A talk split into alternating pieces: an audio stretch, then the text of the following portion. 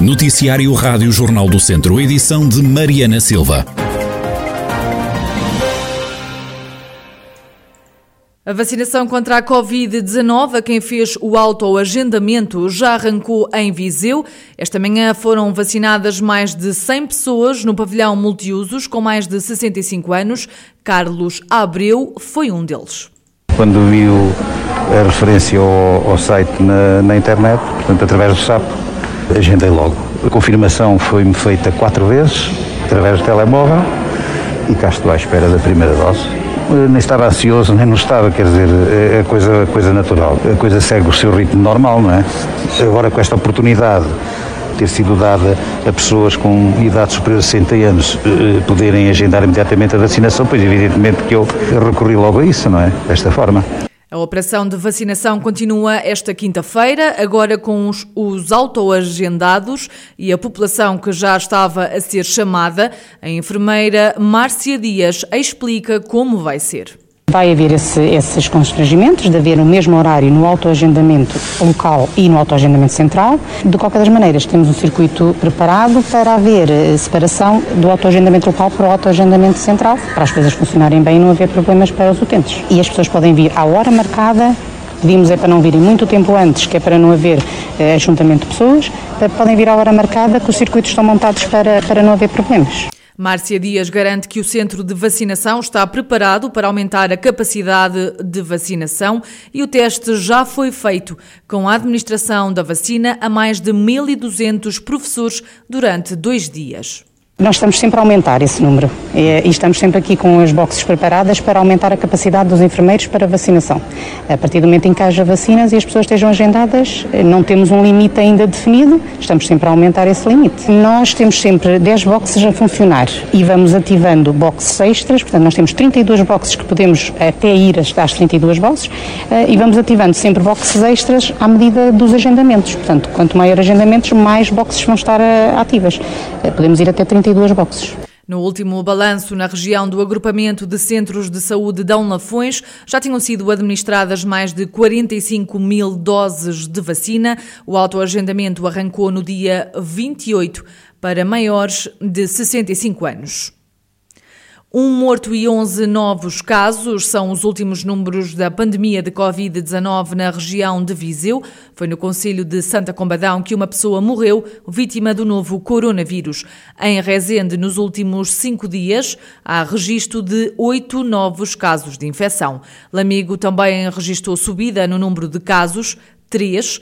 No total, e desde março, foram diagnosticados 28.722 casos de Covid-19 na região, pelo menos 26.533 recuperados, a lamentar, há 647 mortes associadas à pandemia.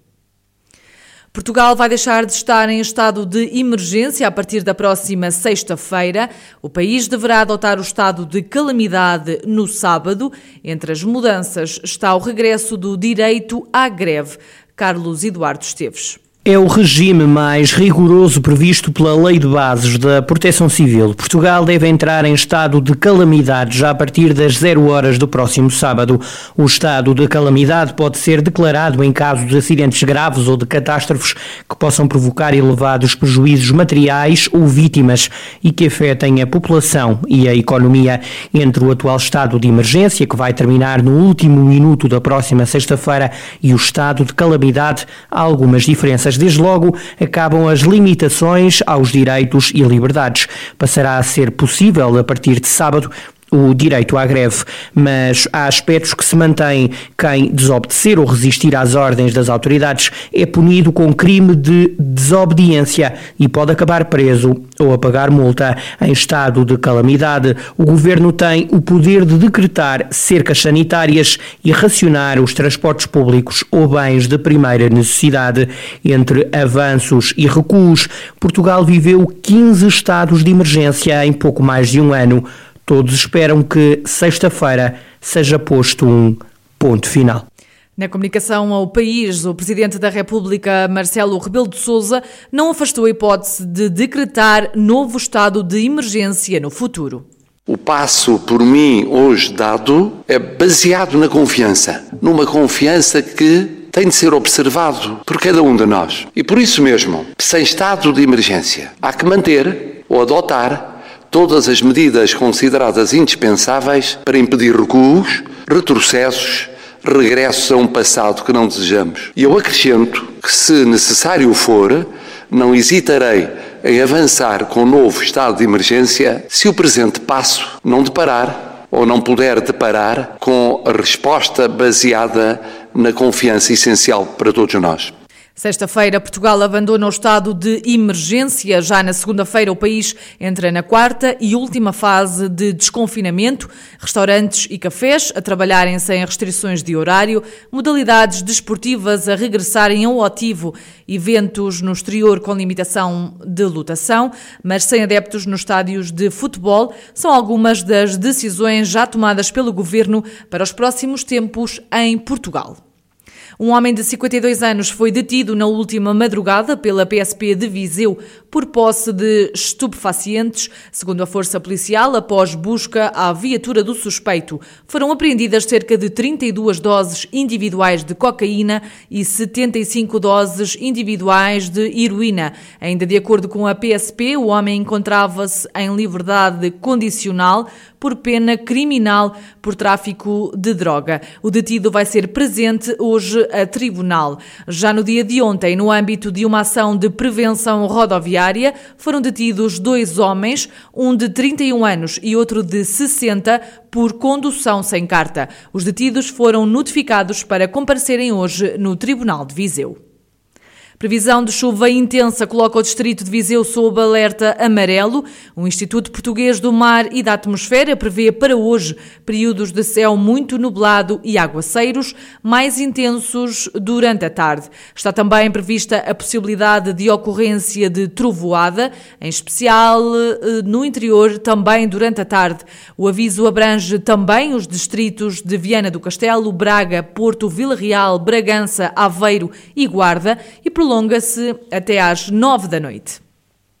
Cerca de 60 toneladas de roupa, calçado e brinquedos foram recolhidas e recicladas pela Câmara de Vozela, dados trazidos à Rádio Jornal do Centro pelo presidente da autarquia. Em 2019 e 2020 termos conseguido esta fasquia de quase 60 toneladas de resíduos têxteis que não foram para aterro ou não foram para contaminação do solo, para nós é um motivo de grande satisfação. Dos resíduos têxteis, 52,6 toneladas que foram ao fim e ao cabo recolhidas e que foram transformadas e não foram para aterro, permitiu que não houvesse emissões em cerca de 214 toneladas. Isto é muito relevante. Rui Ladeira, presidente da Câmara Municipal de Vozela, o autarca diz que este passo pode ser seguido por outros municípios. A fechar este jornal, recuamos até 28 de abril de 1974. Há 47 anos, Viseu foi palco de uma manifestação dias depois da Revolução dos Cravos. Carlos Neto foi um dos que marchou pela mudança. Mudar as coisas, conta, era aquilo que se pretendia, até porque ninguém sabia muito bem o que é que a Revolução de Abril ia dar. Me lembro perfeitamente de, estar, de, ir com um grupo de amigos a cantar um, uma música de Sérgio Godinho que é o Aprenda a Nadar Companheiro. Lembro-me dessa cena, eu lembro perfeitamente. E estava com o grande pavor de ter de ir cumprir o serviço militar no, na guerra. E a grande alegria foi essa. A manifestação foi, de alguma forma, o tentar puxar por esta vontade, por esta vontade coletiva de mudar as coisas, porque não tínhamos bem a noção na altura o que é que a Revolução pretendia. Se pretendia, de facto, ir nesse caminho ou não. E daí a indecisão e o tentar puxar as coisas no sentido de acabar com a guerra e de, de mudar, e de mudar o sistema político. O que, o que me surpreendeu a mim e a toda a gente foi como, de um momento para o outro, houve uma tão grande volta na sociedade e na mentalidade das pessoas em relação à política. O que de facto mostra que havia muito medo e muita raiva escondida e muita opressão. Carlos Neto, em conjunto com Carlos Vieira, outro dos manifestantes, recordam-se de cantar um dos temas de Sérgio Godinho. Companheiro, venha nadar, que a maré se vai levantar. Se vai levantar, se vai levantar. Canta ele, ele é que canta. Maré alta. Estávamos os dois, íamos os dois por aí assim. Lembram-se dessa cena? Íamos os dois, íamos os dois e mais não sei quem. Carlos Vieira e Carlos Neto a recordarem o momento em que se cantou pela liberdade em Viseu, num tempo em que a cantiga era uma arma.